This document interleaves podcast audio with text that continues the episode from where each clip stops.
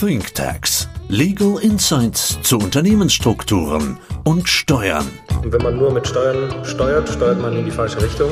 Nur zwei Dinge auf dieser Welt sind uns sicher: der Tod und die Steuern. Steuern sind zwar nicht alles, aber alles ohne Steuern ist nichts. Herzlich willkommen zur neuen Folge ThinkTax. Auch diesmal mit meinem Kollegen Christoph Hübner. Hallo Christoph. Hallo. Schön, dass du da bist. Beim letzten Mal haben wir über eine Immobilien GmbH gesprochen als Alternative. Diesmal habe ich einen anderen Fall mitgebracht. Vielleicht kannst du mir da auch etwas helfen. Ich berate jetzt ein Unternehmer-Ehepaar. Ja, sie sind Anfang Mitte 60, haben drei Kinder. Sie waren an einem Familienunternehmen beteiligt. Das haben sie erfolgreich auch mit unserer Hilfe an die nächste Generation weitergegeben. Was noch übrig geblieben ist, ist ein Familienheim, an dem sie beide beteiligt sind.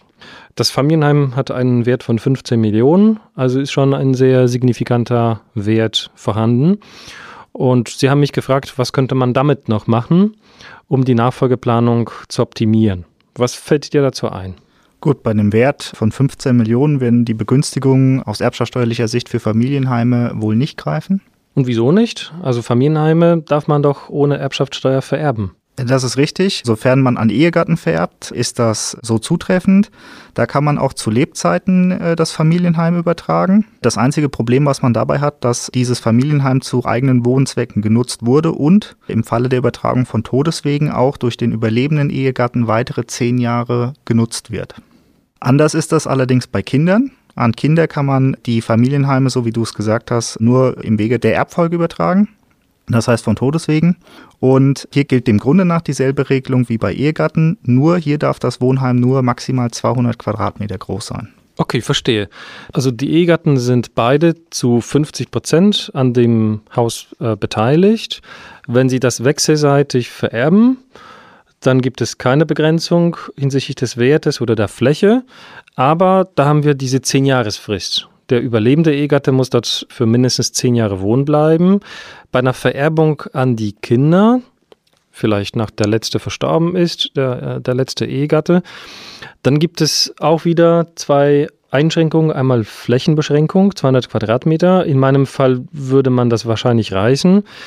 Definitiv wäre die 10-Jahresfrist problematisch. Also die Kinder haben irgendwo ihre Existenzen aufgebaut. Jedenfalls werden sie garantiert nicht in dieses Haus, auch wenn es so schön ist, einziehen.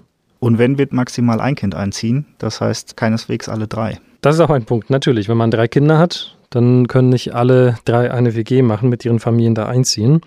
Groß wäre es auf jeden Fall, aber gibt es eine Alternative?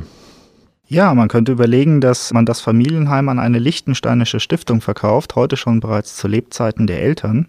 Und die behalten sich allerdings ein Niesbrauchsrecht zurück, dass sie die Immobilie quasi so lange nutzen können, äh, wie sie das möchten. Okay, klingt spannend. Vielleicht Schritt für Schritt. Welche steuerlichen Folgen wird der Verkauf an die eigene Liechtensteiner Stiftung haben? Müssen Sie Einkommensteuer zahlen? Nein, also dadurch, dass die Immobilie bisher selbst genutzt wird, auch wertunabhängig, fallen die nicht in die Spekulationsfrist rein. Das heißt, die könnten diese Immobilie sofort einkommensteuerfrei an die Liechtensteiner Stiftung verkaufen. Das ist tatsächlich ein wichtiger Punkt, was ich am Anfang vergessen habe, dir zu sagen. Sie haben das Haus vor sieben Jahren gekauft und das war Ihre Sorge, dass Sie diese Zehn-Jahresfrist noch nicht erreicht haben. Also Sie könnten jetzt komplett ohne Einkommensteuer an die Liechtensteiner Stiftung verkaufen. Also entweder, wenn Sie es von Beginn an direkt genutzt haben zu eigenen Wohnzwecken oder wenn Sie es, was dann vorliegend auch erfüllt wäre, äh, innerhalb der letzten drei Jahre zu eigenen Wohnzwecken genutzt haben, könnten Sie komplett steuerfrei verkaufen. Okay, verstanden. Du hast noch vorgeschlagen, dass der Verkauf unter Niesbrauchsvorbehalt erfolgt. Ich kenne das Schenkung unter Niesbrauchsvorbehalt natürlich des Steuerberaters Liebling, dass man alles unter Niesbrauchsvorbehalt verschenkt. Und jetzt würdest du unter Niesbrauchsvorbehalt verkaufen. Was hat das wiederum äh, auf sich? Einerseits reduziert das den Kaufpreis. Eine niesbrauchsbelastete Immobilie, da wird ein Erwerber weniger für bezahlen, als wenn das eine unbelastete Immobilie ist. Und der zweite Vorteil hierbei ist, dass die Eheleute dann nach Übertragung auf die Stiftung keine Miete an die Stiftung zahlen müssen. Das ist auf jeden Fall eine charmante Lösung. Die laufenden Nutzungen muss man nicht versteuern, da man ein Niesbrauchsrecht hat. Man muss an die Stiftung auch keine Miete zahlen. Wozu überhaupt eine Liechtensteiner Stiftung? Kann man dann nicht an seine eigenen Kinder verkaufen? Also muss das immer eine Liechtensteiner Stiftung sein? Hat das irgendwelche Vorteile?